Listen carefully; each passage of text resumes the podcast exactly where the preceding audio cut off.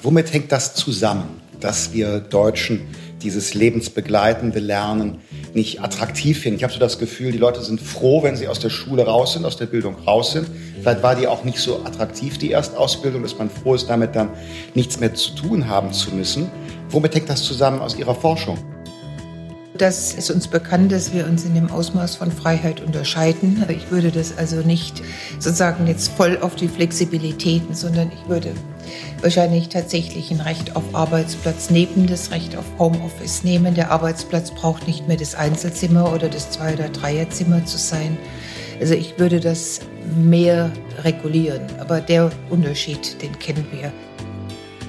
Irgendwie haben wir jetzt gerade in den letzten fünf Minuten schon eine richtige To-Do-Liste erarbeitet. Wenn Sie das so sehen, bin ja, ich ganz glücklich. Ich finde schon. Ich finde es eine To-Do-Liste. Dürfen vor allem nicht zulassen, dass es zum zweiten Lockdown kommt, dass nochmal die Betreuungs- und auch die Bildungseinrichtungen geschlossen werden. Also zukünftig müssen wir da intelligenter vorbereitet sein.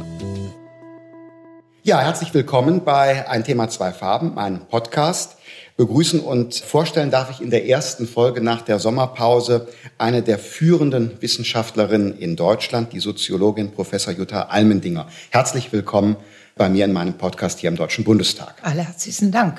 Sie sind seit 13 Jahren die Chefin des Wissenschaftszentrum Berlin für Sozialforschung.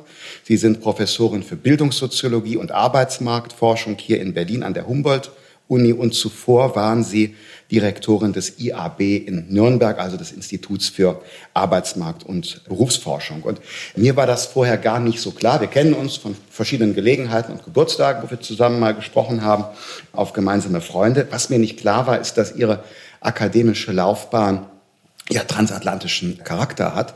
Sie haben Stationen in Harvard, dann in München, und in Stanford. Und äh, das finde ich beeindruckend. Und bevor wir deshalb auf die eigentlichen Themen eingehen, würde mich gerne interessieren, wie haben Sie damals eigentlich Forschung und Lehre in Deutschland und den USA im Vergleich erlebt? Ja, zunächst mal ist es ja erstaunlich, dass Sie das nicht wussten. Kam ich jetzt so provinziell daher? Nein, nein, aber einfach mal eine Unvollkommenheit. Also, naja, also der Grund hat schon was mit Akademie zu tun, warum ich überhaupt in die USA gegangen bin. Wir hatten damals ja noch ein System, welches nur zum Teil heute nicht mehr existiert, dass es die wunderbaren Mandarinen an deutschen Hochschulen gibt, die dann, wenn sie denken, jemand kann promovieren, hat die Fähigkeit, hat das Interesse dazu, vielleicht auch das Durchhaltevermögen, so oft den Rücken knopft und sagt, naja, ich könnte Ihnen da etwas anbieten. Das etabliert dann immer eine persönliche Abhängigkeit mhm. zwischen Doktorandin und Doktorvater. Wir haben ja damals extrem wenige Doktormütter gehabt. Während in den USA man so ein Heft aufschlagen konnte und da stand dann das Ranking der Universitäten und was sie auszeichnet und was sie nicht auszeichnet. Man hatte ganz klare Bewerbungsverfahren und wurde dann entweder aufgenommen oder nicht. Und dann gab es noch sozusagen eine Skalierung der Tuition, also der Studiengebühren, die man zu zahlen hatte. Ich machte damals einen sehr verheerenden Fehler, weil ich Urban und Rural mit meinen mangelnden Kenntnissen, weil ich in einem humanistischen Gymnasium war, verwechselt habe und von daher dachte, dass die zwei Fächer, die mich am meisten interessieren, nämlich Statistik und Methoden auf der einen Seite und Stadtforschung und wie Städte das Leben prägen und umgekehrt das Leben Städte prägen. Da hatte ich einfach Urban und Rural verwechselt, sodass ich dann äh, in Madison, Wisconsin angenommen wurde, wo ich mich beworben habe, eine wunderbare Statistik hatte, aber gleichermaßen ein zweites Büro belegen durfte. Und alleine diese Büros, also damals hatten Promovierende natürlich überhaupt gar keine Büros. Fand ich ja super. Ich fand auch super, dass ich gleich zwei Büros hatte. Etwas weniger super war, dass das Büro Nummer zwei in einem Schweinestall war, weil es ja nichts anderes hieß, als dass ich mich auf Statistik und Landwirtschaft beworben habe. Mit Sicherheit die einzige Deutsche, die je diese Kombination belegen wurde. Vielleicht auch der Grund, warum ich dort angenommen wurde in einem hochkompetitiven Verfahren. Das war dann der Grund, warum ich nach Harvard Harvard nach einem Jahr gewechselt habe, weil da diese Fächerkombination, die sich dann auch vom Interesse her ein bisschen geändert hatte, besser angeboten wurde, die ich ursprünglich machen wollte. Dennoch würde ich das Jahr in Madison, Wisconsin schon alleine deshalb nicht missen wollen, weil schon damals dort Dinge möglich waren für die Wissenschaft, die heute in Deutschland immer noch nicht möglich sind, nämlich ganz gezielte sozialwissenschaftliche Experimentalräume zu erschaffen, wo eine bestimmte Bevölkerung in einem bestimmten Areal, ich nehme das jetzt mal auf heute bezogen, beispielsweise das bedingungslose Grundeinkommen bekommen hätte, das andere nicht. Und man hätte dann über 15, 20 Jahre beobachtet, wie diese zwei unterschiedlichen Gruppen sich verhalten. Das ist in Deutschland etwas, was ich selbst, als ich beim IAB war, dicht durchgekriegt habe. Ich dachte immer, Herr Weise könnte mir so zwei Stadtviertel von Nürnberg oder Fränkischen oder sonst irgendwie schenken. Und das eine würde dann bekommen beispielsweise einen anderen Hartz-IV-Satz als das andere. Und dann hätte man von der Methodenvielfalt viel gewonnen. Und ich glaube auch, von der Achse der Wissenschaft hin zur Politik. Und damit ist Ihre Frage, glaube ich, in doppelter Weise beantwortet. Erstens, warum überhaupt diese persönliche Abhängigkeit ist da nicht so. Es ist alles formalisierter, institutionalisierter. Wenn man aufgenommen wird, ist die Betreuung wesentlich intensiver als hier.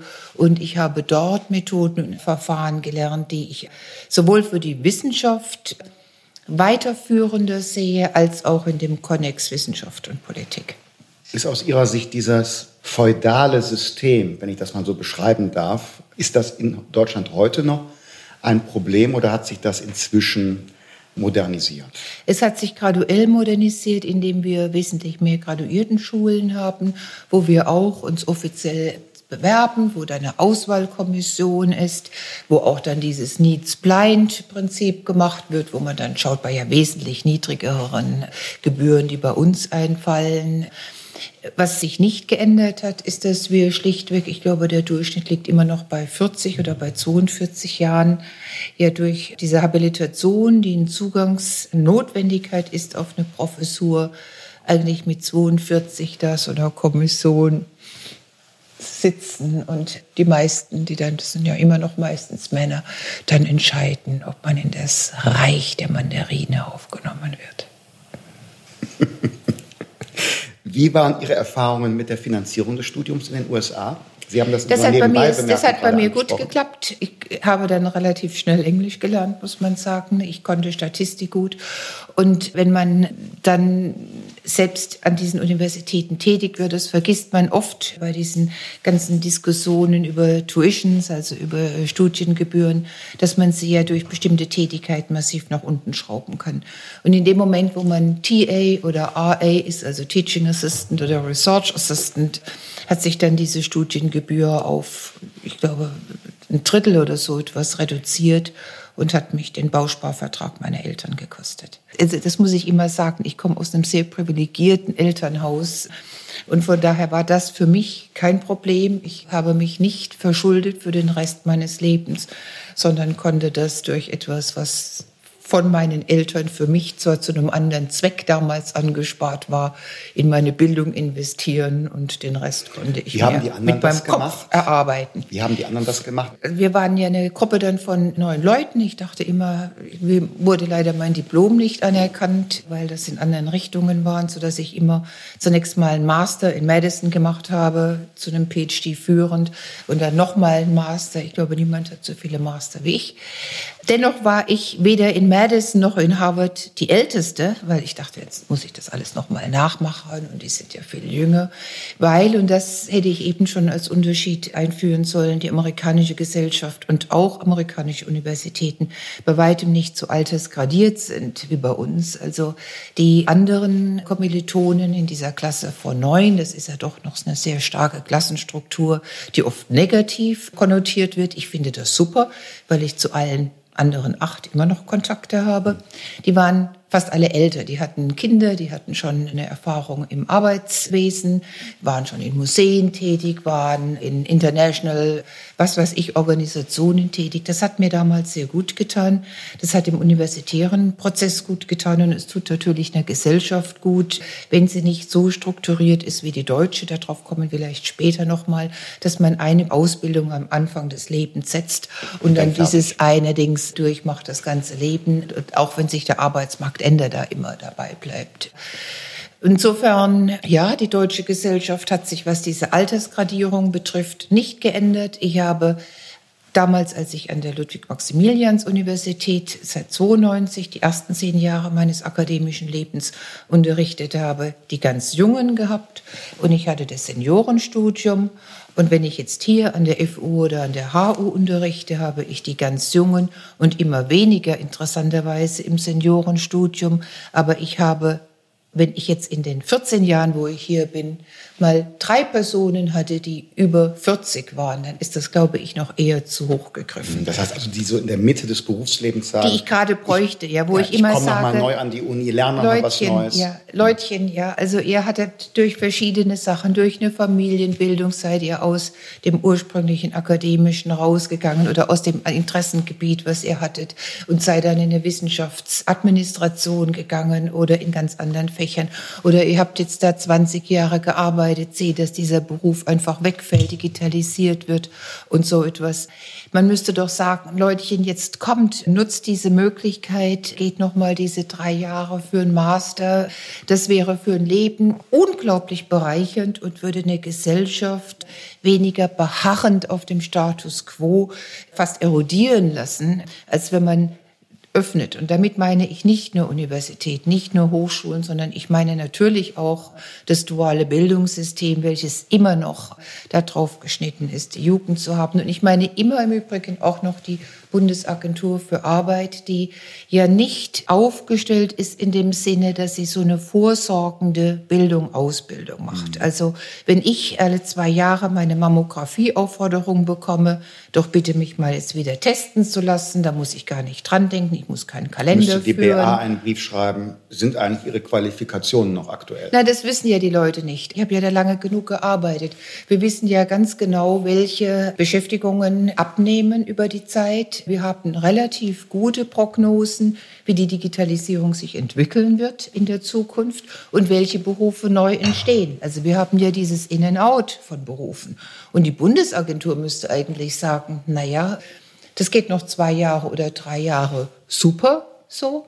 Aber dann muss man sich darauf einstellen, dass andere Berufe an Bedeutung gewinnen. Und jetzt wäre der Zeitpunkt beispielsweise halbtags erwerbstätig zu sein und zur anderen Hälfte eine Weiterbildung zu machen.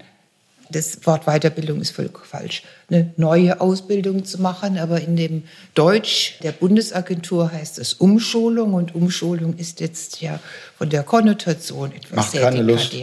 Macht keine, keine Lust, sagt Lindner. Ich schließe ja. mich dem an. Ja. Sagen Sie, womit hängt das zusammen, dass wir Deutschen dieses lebensbegleitende Lernen nicht attraktiv finden? Ich habe so das Gefühl, die Leute sind froh, wenn sie aus der Schule raus sind, aus der Bildung raus sind. Vielleicht war die auch nicht so attraktiv, die Erstausbildung, dass man froh ist, damit dann nichts mehr zu tun haben zu müssen. Womit hängt das zusammen aus Ihrer Forschung? Die Leute fühlen sich einfach nicht abgeholt, die haben das gar nicht vor sich. Also das an dem eigenen Arbeitsplatz, das sehen wir durch viele Befragungen, auch durch diese große Vermächtnisstudie, wo die Leute sagen, zu zwei oder drei Prozent meine Arbeit könnte auch von einer Maschine oder von einem Roboter erledigt werden.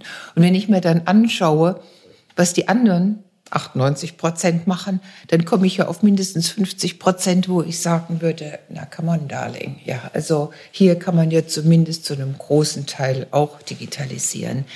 Das ist, glaube ich, gar kein nationaler Wesenszug, dass man sich, naja, und das ist ja auch psychologisch extrem gut, dass man sich in einem positiven Licht sieht und nicht ständig hinterfragen muss. Das wollen wir jetzt gar nicht groß verändern, finde ich. Aber man würde doch sich erhoffen, dass die Politik da eine größere Bedeutung drauf legt und sagt, wir haben einen Umbruch und das ist super, ja, das ist etwas, was wir auch brauchen. Und hier haben wir ganz viele Anlaufstellen. Jetzt machen wir ja das große Programm für die Gesundheitsämter. So könnte man das auch machen für die Digitalitätscheck-Centers oder wie auch immer. Das könnte man mit Sicherheit in bessere Sprachen bringen. Und das würde uns allen helfen. Es würde im Übrigen auch der älteren Gesellschaft heute lehren, wie man mit Digitalität besser umgeht. Und wir wären dann auch gerüstet für ganz aktuell wären wir besser gerüstet gewesen für einen Shutdown und für mhm. gegebenenfalls noch bevorstehende weitere Lockdowns. Das ist auch unsere Auffassung. Wir haben hier eine Reihe von Initiativen in den Bundestag eingebracht. Alles noch Baustein, ist noch keine nationale Qualifikationsstrategie. Aber ein Baustein ist ein Midlife BAföG, also eine Unterstützung auch von Aber Midlife BAföG hört sich an wie Midlife, Midlife Crisis. Crisis. Das ist Und das mein, ist genau die Konnotation, ja, die wir absolut nicht brauchen. Ja, wie auch immer. Da können dann Begriffsklempner noch psychologisch eingängigere Begriffe finden. Aber Herr Lindner, Idee, das ist nicht psychologisch. Midlife Crisis ist was ganz Entschreckliches. Ja, Und wenn Sie jetzt diese Crisis ja auch noch finanziell unterfördern, dann ist es noch, ja. das ist genau das, was den ich Punkt, meine. Den Punkt Wir, schenke ich Ihnen. Das ist nicht sehr großzügig. Der ist für mich aber nicht wichtig. Oder unser Freiraumkonto, vielleicht gefällt Ihnen das besser. Aus dem Brutto sparen für ein Sabbatical oder eine Weiterbildung das würde der Staat also steuerlich unterstützen, wenn die Menschen zum Beispiel sagen, okay, ich will einen Master oder Bachelor machen und ich gehe auf den Halbtag. Das haben Sie ja gerade vorgeschlagen. Ich arbeite halbtags, die andere Hälfte mache ich einen Bildungsabschluss, dass der Staat das steuerlich fördert, wenn die Menschen dafür Rücklagen bilden. Freiraumkonto hört sich doch besser an. Ja. Auch für eine Sozialdemokrat. Aber, aber, ja, nee, aber Freiraumkonto ist auch für mich, also irgendwie, das ist ja, ich meine, Sabbaticals sind ja aus ganz anderen Gründen ganz wichtig. Also sind ja wichtig für Personen, die einfach mal sagen, jetzt möchte ich mal längere Zeit mit anderen verbringen. Ich sehe das immer in einem ganz anderen Kontext, nämlich dann, wenn Familien mit sehr jungen Kindern oft den Monat 13 und 14 zusammen nutzen oder den Monat 11 und 12 und Vater, Mutter und Kind dann das für eine gemeinsame Reise nutzen, dann Postkarten schreiben und diese Postkarten bei meinem Institut an manchen ganz schön aufstoßen weil sie sagen, offensichtlich ist das bedingt, Kinder zu haben, dass ich mal zwei Monate mit der Familie verreisen kann. das ist eine Elterngeldproblematik, ne, die Sie gerade Und das zeigt mir, dass solche Sabbaticals ja auch, und wenn ich jetzt das Wort Freiraum höre, ohne mich jetzt zu sehr da auf Begrifflichkeiten festsuchen zu müssen, dann ist das für mich eine andere Notwendigkeit, dass man Leuten irgendwo, und es sind ja auch die positiven Reaktionen jetzt auf Corona, irgendwie Möglichkeiten gibt, mal durchzuatmen und mal zwei, drei Monate was anderes zu machen. Ich habe diesen Luxus in meinem Beruf, weil wir haben diese Forschungsfreisemester, wo ich wirklich nachdem ich mich dann sechs Semester entleere, ein Semester lang wieder aufpumpen kann und lesen kann und neue Ideen haben kann. Aber die breite Bevölkerung hat es ja überhaupt nicht. Das würde ich nicht, also wenn ich da einen Ratschlag geben kann, nicht so direkt an diese Notwendigkeit, auch an die wirtschaftliche Notwendigkeit einer zweiten Ausbildung knüpfen. Wir sind ja offen für Politikberatung und ich gebe in die Kreativabteilung gerne Ihr Feedback zu den Begriffen weiter. Aber wie sehen Sie die, ich sage mal, technische Notwendigkeit durch solche Maßnahmen wie zum Beispiel steuerliche Förderung von neuen Qualifikationsgängen ohne Wenn und Aber absolut notwendig. Wir haben ja am Anfang des Studiums BAföG und andere Unterstützungen und wir brauchen das auch in der Mitte des Lebens. Und wir sollten das nicht nur privaten Einrichtungen überlassen, die ja diesen Markt ja. langsam erkämpfen mit sehr hohen Kosten und wir müssen schauen, wie wir da politisch das unterfüttern und das ist ein Weg, den Sie aufgezeigt haben. Macht es Sinn, dass man Weiterbildungsbausteine auch jetzt nicht aus dem akademischen Bereich oder der dualen Ausbildung, dass man die in irgendeiner Form, ich sage jetzt mal untechnisch, zertifiziert, lizenziert, vergleichbar macht. Also ich denke daran, dass Ärzte ja Weiterbildungen machen, die haben ein Punktesystem. Das gibt's jetzt sogar bei Finanzanlagevermittlern. Die müssen auch Weiterbildungen nachweisen in der Größenordnung von einigen Punkten. Und würde das Sinn machen, sozusagen für den Business-Englisch-Kurs auch so eine Art Qualifikationsgradmesser zu vergeben, damit die Leute sagen, aha, da habe ich etwas, das wirklich vergleichbar ist. Ja, da haben Sie jetzt das Thema etwas gewechselt, da kann ich aber gut mitgehen, weil die Baustelle ja nicht nur ist die zweite Ausbildung, für welche wir gar keinen Begriff haben in deutschen Kontext, also auch nicht in Österreich, auch nicht in der Schweiz, weil das immer diese Umschulungssache ist, die wir beide nicht meinen. Das andere, was Sie jetzt angesprochen haben, sind Weiterbildungen, die nach allen Forschungen, die wir machen, in einigen Berufen super sind. Mein Sohn ist Arzt und er macht schon die Weiterbildung, während er studiert. Also, das meine ich ernst. Also, der hat in seinem sechsten Semester nochmal gelernt, was er im ersten Semester eigentlich schon abgehakt hatte, weil die Digitalität da so reingegangen ist, dass das nochmal erarbeitet wurde. Und er hat natürlich dieses Punktesystem und das ist super, aber man hat es nur in wenigen Berufen. Und natürlich bräuchte man es auch in dem Business Englisch, natürlich bräuchte bräuchte man es auch ganz dringend in der Frage der Weiterentwicklung von methodischen statistischen Verfahren. Denken Sie jetzt an die Massendaten, wo wir Google-Daten nutzen, so ein Skype-Cratching da machen und so weiter und so fort. Und super jetzt gerade auch Bewegungsdaten haben, wie die Corona-Krise Leute in ihrem Kiez da zusammenzieht und so etwas. Und das immer darauf zu warten, bis die Jungen, die mir jetzt hier gegenüber sitzen, das neu in den Arbeitsmarkt bekommen, wie wir es früher gemacht haben, das ist angesichts der Geschwindigkeit der Entwicklung nicht mehr ausreichend. Also auch da brauchen wir systematische Weiterbildungen, die bezahlt werden vom Arbeitgeber, weil die Arbeitgeberin davon jede Menge hat. Mhm. Interessant. Sie sagen jetzt vom Arbeitgeber. Die Leute wechseln aber ja auch. Es gibt auch Solo-Selbstständige, Leute, die in der beruflichen Unorientierung sind. Da könnte brauchen das auch wir BA machen, könnte das auch. Absolut. Ja. Also ich sehe das zunächst mal als, also ich äh, leite jetzt eine, eine große, Sie würden sagen, eine mittelständische Einrichtung mit 500 Leuten, dann hätte ich noch das Weizenbaum-Institut ein bisschen. Da sehe ich das als meinen genuinen Auftrag und würde das niemals verantworten lassen durch die Person. Und ein bisschen ist da dahinter stehen, das, was wir vorhin angesprochen haben. Die Leute selbst, die in ihren Arbeitskontexten sind, kommen mit den Tools, die sie haben, relativ gut zurecht. Das ist ein inkrementelle Weiterentwicklungsprozesse, aber wir brauchen Disruptionen. Und diese Disruptionen kann ich nicht den Leuten selbst überlassen. Also selbst für mich ist es ja schwierig zu sagen, alles, was ich bisher gemacht habe, mit Mails, um Gottes Willen, ja, wie ich mit dem Computer, um Gottes Willen, jetzt habe ich mich diesem Digitalitätskurs da unterworfen und muss das alles neu lernen. Und mein Leben heute ist ein vollkommen anderes als vor einem halben Jahr, weil ich jetzt gelernt habe, dass ich E-Mails wie Chatstar, dass ich Open Source nehmen und, und so weiter und so fort. Also ich könnte Ihnen da jetzt so ein kleines Ding sagen.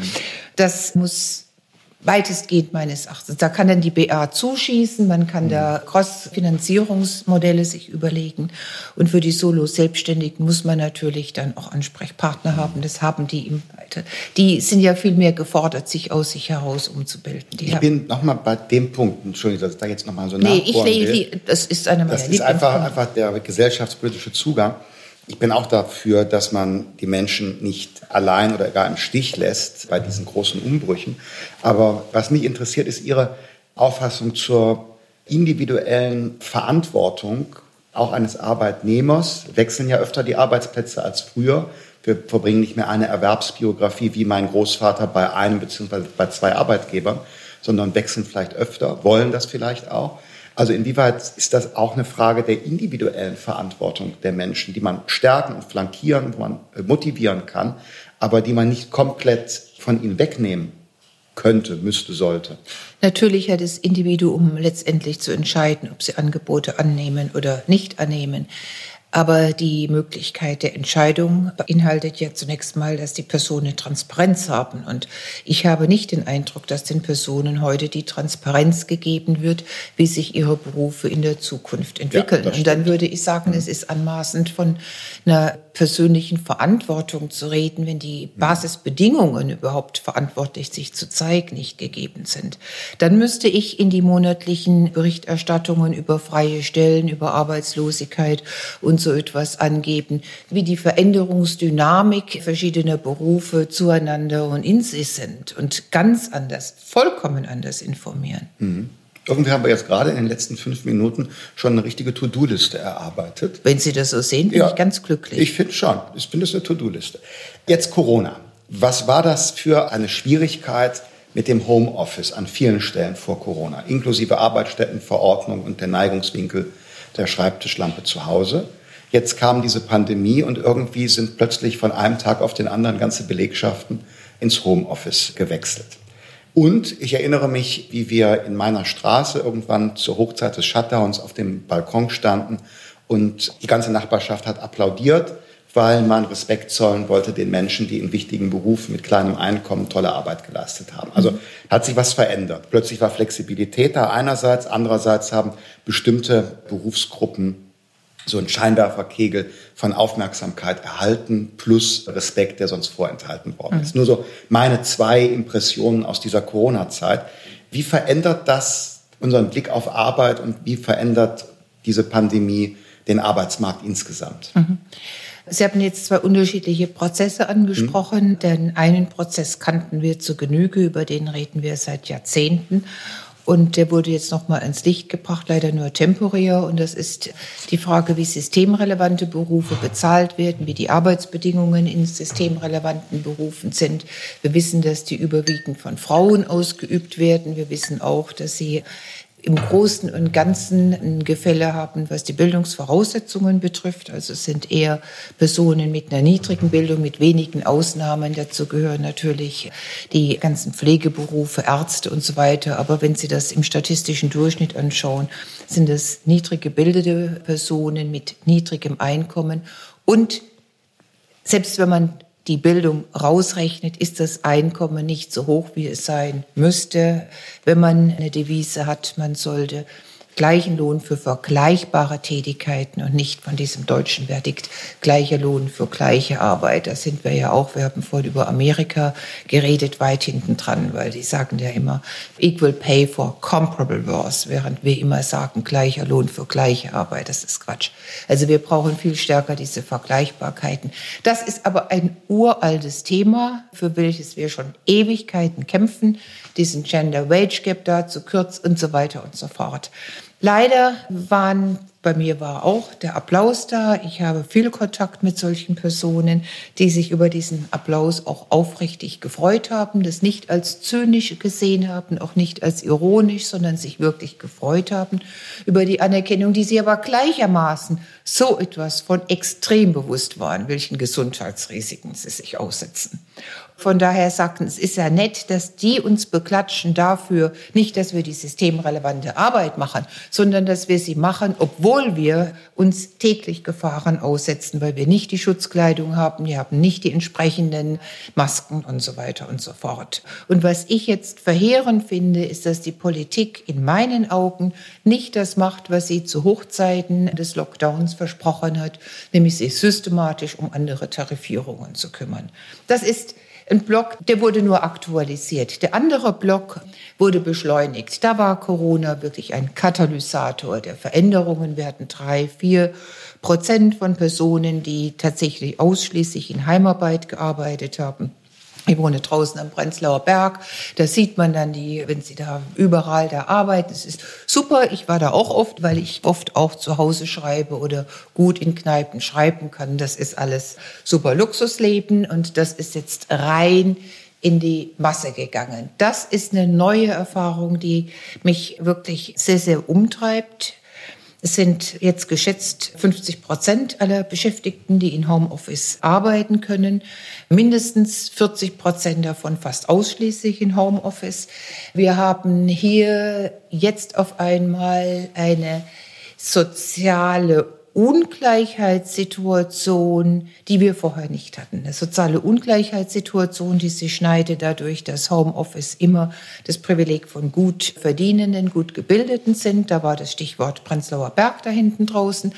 Es ist das Privileg von Personen, die zeit- und ortsunabhängig arbeiten können, also wesentlich mehr Optionen haben. Sie müssen sich nicht dem öffentlichen Verkehr aussetzen. Sie können jetzt Sie sogar sagen, es ist mir da alles zu teuer, ich gehe raus aufs Land, kann mir dadurch mehr Quadratmeter leisten. Das heißt, wir kriegen dann auch nochmal einen Unterschied rein, der sowieso schon massiv da ist, zwischen der Quadratmeterzahl von gut und schlecht verdienenden von, und so weiter und so fort. Das muss man sich einfach klar machen, was das bedeutet in der Achse Homeoffice-fähig, nicht Homeoffice-fähig. Man muss sich aber auch klar machen, was es bedeutet innerhalb dieser großen Gruppe, dieser 50 Prozent der Erwerbstätigen, die Homeoffice arbeiten. Und da gibt es ja mindestens zwei Schnitte. Und dann nehme ich jetzt mal das WZB. Das WZB ist wahrscheinlich, also wissenschaftliche Einrichtungen wären wahrscheinlich zu 100 Prozent Homeoffice-fähig. Also wenn ich mir jetzt das anschaue, wie das ZEW, äh, das IFO, wie andere Einrichtungen das berechnen, 100 Prozent. Dennoch brauche ich bestimmte Personen vor Ort. Wie mache ich denen klar, dass sie vor Ort zu arbeiten haben, während andere nicht vor Ort arbeiten? Im Moment ist die Trennung eine brutale. Im Moment ist die Trennung jene, die im wissenschaftlichen Bereich arbeiten, arbeiten zu Hause, bestimmt vier Tage, drei, vier Tage. Die anderen, die sozusagen im wissenschaftsunterstützenden Bereich arbeiten, ohne den wir aber überhaupt nichts machen könnten. Im Übrigen, wir sind total von denen abhängig, von unseren Drittmittelstellen, Finanzstellen, bla bla bla die arbeiten vor Ort. Das empfinde ich, die ich jetzt versucht habe, die ganzen Weiterbildungen und alles im Wissenschaftsbereich und im wissenschaftsunterstützenden Bereich zusammenzuführen, eine Organisation zusammenzuhalten als ein im Moment für mich noch nicht bewältigtes Herausforderungsmoment. Also ich muss da richtig dran gehen und muss gegen den Widerstand meiner Mitarbeiterinnen und Mitarbeiter dran gehen, weil die das Homeoffice alle lieben. Mhm. Das darf man nicht vergessen. Wir haben nicht nur den Schnitt Homeoffice, ja, nein, wir haben den Schnitt auch innerhalb von Homeoffice. Und wir haben den Schnitt, dass wir aus früheren Situationen, wo Homeoffice ein bisschen zugenommen hat oder wo Männer temporär Teilzeit gearbeitet haben und so weiter, auch das Wissen, dass Homeoffice bei Frauen zu einem Mehr an unbezahlter Arbeit führt. Das hat ein bisschen was mit dem Schnitt zu tun zwischen Frauen hauptsächlich in Teilzeit, Männer hauptsächlich in Vollzeit. Es ändert sich erstmal nicht dadurch, dass sie in Homeoffice sind. Und dann haben es Frauen mehr als Männer, die dann auch eher dann einen ruhigen Schreibtisch für sich okkupieren, drauf dann noch mehr an dieser unbezahlten Arbeit zu machen, so dass ich ja da sehr gewarnt habe vor etwas, was ich als eine Verheimlichung der Frauen kennzeichnen würde, nämlich dass Frauen nicht sichtbar zu Hause sind und jetzt in einer noch größeren Anzahl zu Hause sind. Und all jenen, die mir dann sagen, ja, das ist doch für Frauen eine riesige Chance, nüchtern entgegnen muss, dass ich nicht glaube, dass eine Frau im Homeoffice irgendwie in Führungspositionen kommen kann und dass irgendwo jetzt ausgerechnet durch dieses Homeoffice die Präsenzkultur, die notwendig ist, um in Führungspositionen zu kommen, abgebaut wird. Als eine Falle. Für mich ist das für Frauen definitiv nicht der Weg zum Erfolg. Es ist nicht der Weg, diesen Unterschied in der bezahlten und unbezahlten Arbeit zwischen Männern und Frauen abzubauen.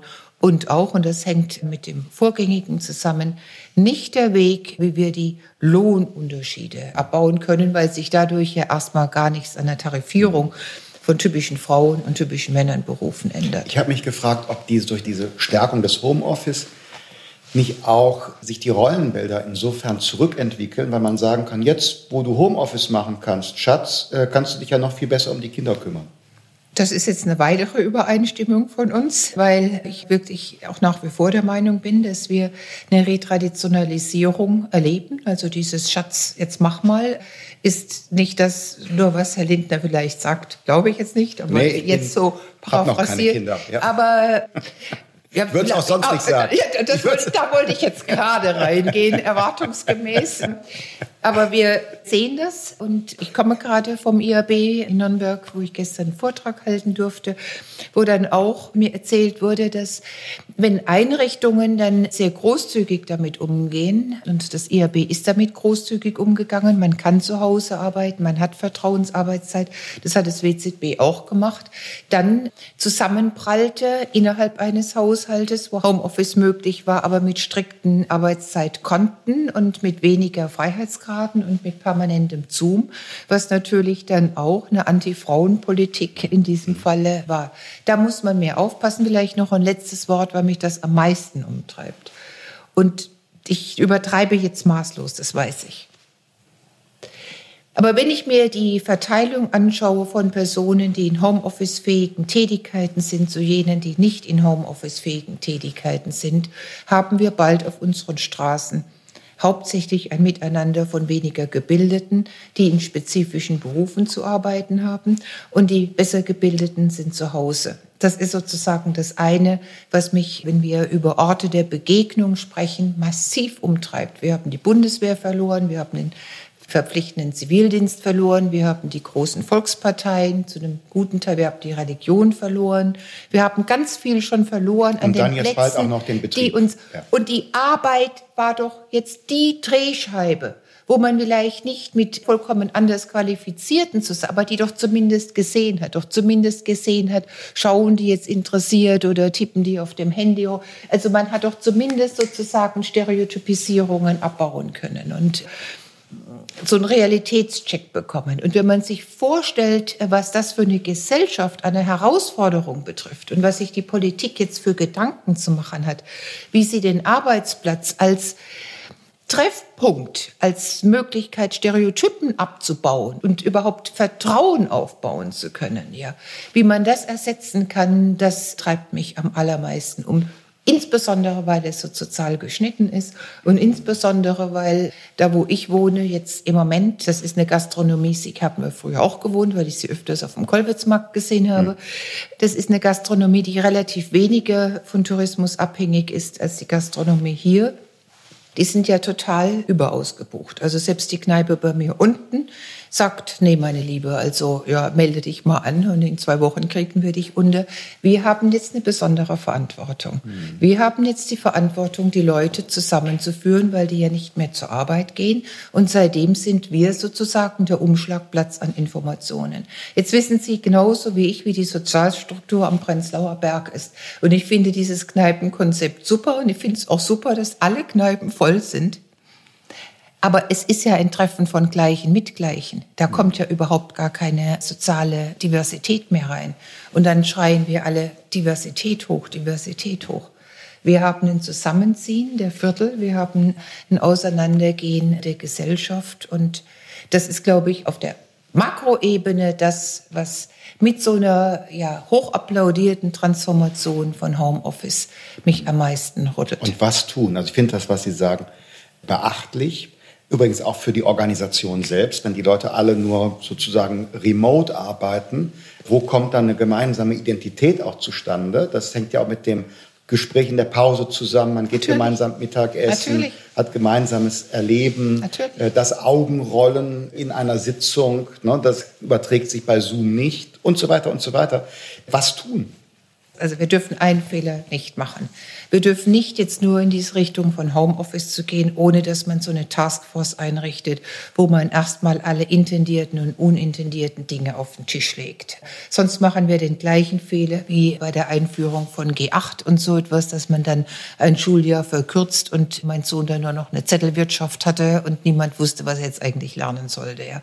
Und Deutschland hat es ein bisschen an sich. Ja. Also wir warten, bis dann eine Reform überfällig ist, dann kommt eine Reform und dann sagen merken wir, hups, ja, daran haben wir gar nicht gedacht. Äh, das ist das, was mein oberstes Ziel wäre oder die größte Bitte, die ich hätte, dass man sich da jetzt nicht auf einzelne Dinge und die Technisierung und die Digitalisierung, sondern dass man diese gesellschaftlichen Momente mitdenkt und sich dann Gedanken macht, was könnte denn ein Substitut, wenn es schon in so eine Richtung geht, wenn man die klimatischen, wenn man die Mieten und so weiter und so fort hochgewichtet, das muss man ja dann bei diesen Diskussionen auch. Was wären alternative Plätze und wie müssten die gestaltet sein, sodass sie nicht nur ihresgleichen zusammenbringt, sondern eine höhere Diversität. Mir bleibt jetzt im Moment nur der Appell, dass ich sage, an zwei, drei Tagen mindestens müssen alle oder sollten alle Leute da sein. Da machen wir dann auch was zusammen, da haben wir dann äh, und so weiter und so fort, weil genau wie Sie das eben sagten, ich verkümmere vor Zoom. Also mir fehlt der Geruch von Leuten, mir fehlt die Haptik von Personen, mir fehlt die Dreidimensionalität, ich mache mehr Fehler, ganz, also es kommt zu mehr Fehlern.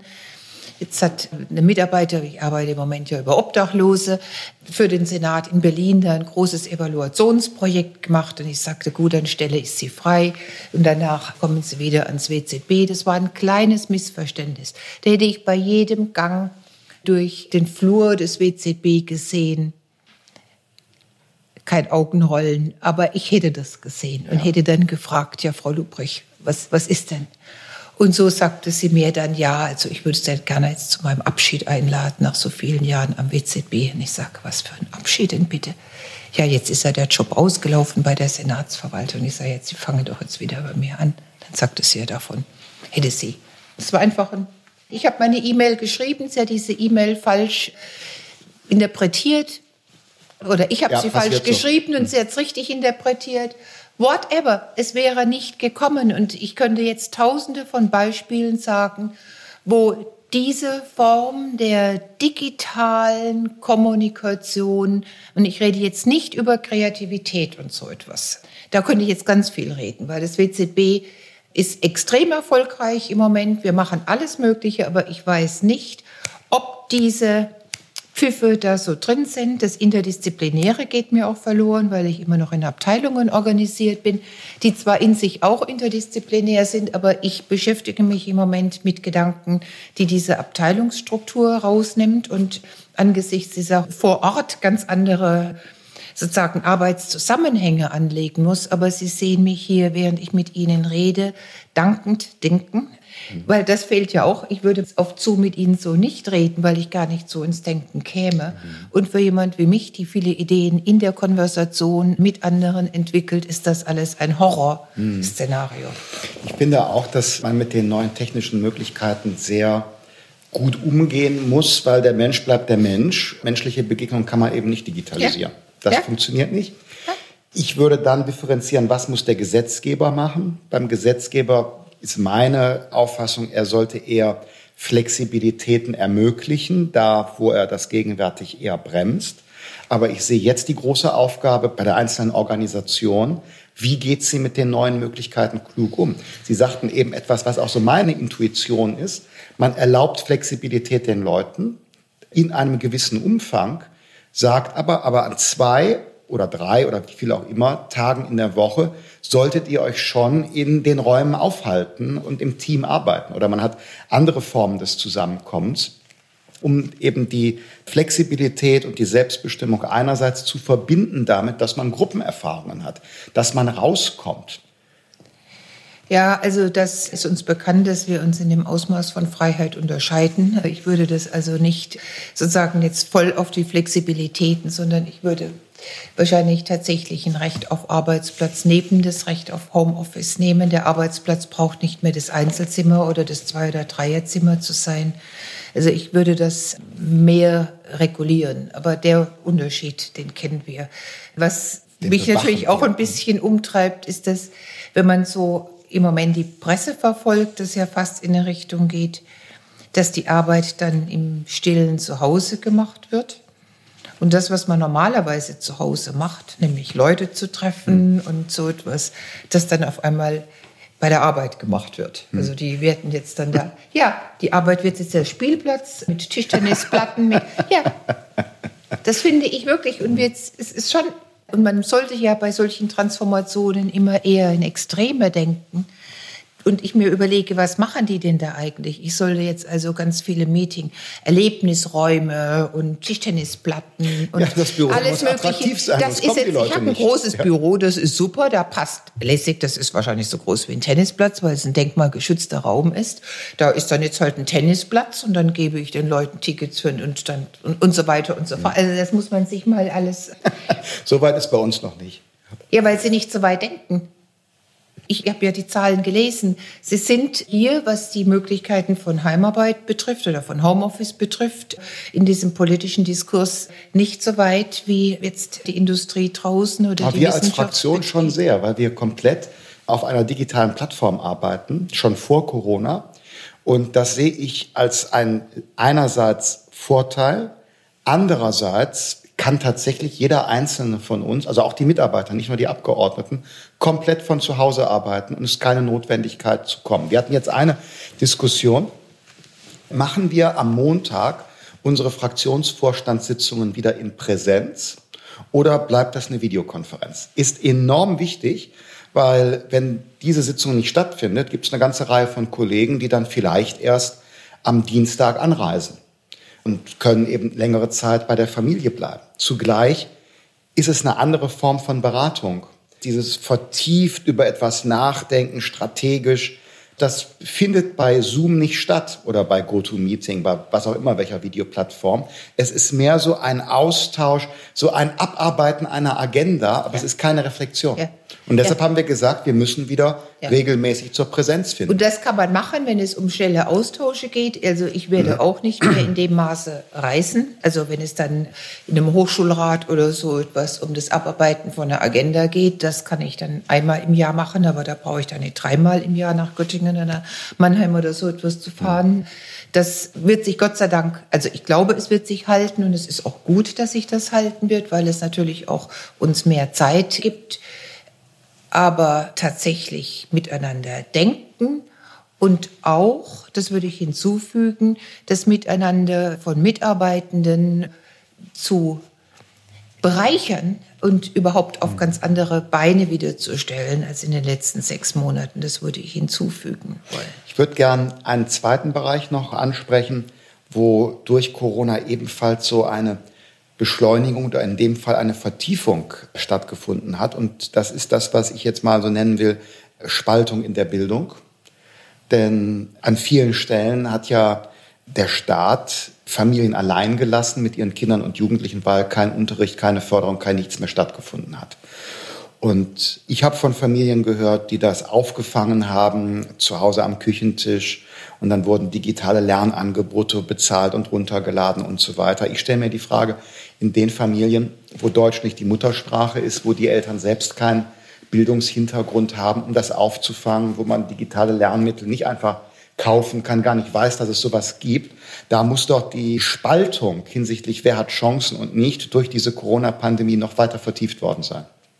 Mit Sicherheit. Also wir reden ja jetzt in unserem Demographen, Statistik Deutsch da über äh, Fragen, das heißt Lexis-Diagramm, ob die Corona-Krise jetzt so ein Periodeneffekt ist. Das heißt, Periodeneffekt ist wie die Einführung der Pille, hat irgendwie alle mehr oder weniger. Und das würde ich bei der Corona-Krise auch sagen. Also es sind ja nicht nur jene, die infiziert sind, sondern die gesamte Gesellschaft ist affiziert, also infected versus affected sind alle. Dennoch sind hier ganz klar auch sogenannte was in der Presse ja sehr hochgezogen wird, äh, Kohorten- oder Generationeneffekte zu sehen, so die Generation Corona. Und wenn ich über die Generation Corona sprechen würde, dann würde ich tatsächlich diese Refeudalisierung, die Sie jetzt angesprochen haben, an allererster Stelle stellen.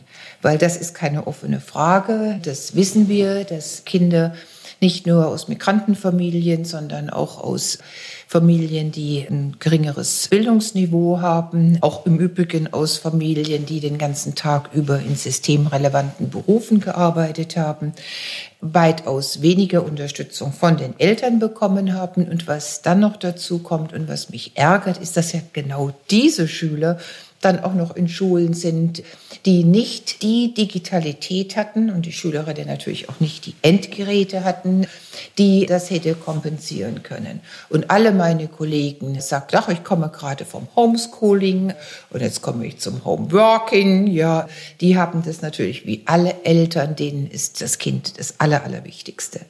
Und wir haben diese Eltern, also wenn ich jetzt an meinen Fahrer oder so etwas denke, wir haben die so etwas von massiv vorgeführt. Ja. Wir haben die gegenüber ihren Kindern sich quasi nackt ausziehen lassen, indem sie sagten, sorry, aber ich kann da jetzt kein Spanisch dir helfen oder ich kann das nicht machen und das nicht. Also es geht nicht nur um diese Bildungsspaltung, die natürlich, mhm. und die wird nicht aufgeholt werden durch diese Sommerkurse. No way. Zumal wir gerade viele von diesen Kindern gar nicht erreichen, weil wir immer noch nicht genügend abholen für die Schulen, sondern es geht mir auch um eine Entwürdigung der Eltern dieser Kinder, die sich ja immer sehr genau vergleichen mit dem, was andere Eltern machen. Und es sind gerade in der Bildung, die man ja viel zu spät überhaupt auch auf das politische Tableau gebracht hat, weil zunächst mal Wirtschaft nach vorne gezogen wurde, ja auch überhaupt gar keine innovativen Lösungen angegangen worden und ich sehe sie jetzt auch nicht angedacht, ehrlicherweise. Also meine Studierenden, der Großteil meiner Studierenden ist arbeitslos geworden. Die meisten Studierenden, das wissen Sie, arbeiten in der Gastronomie oder arbeiten ja.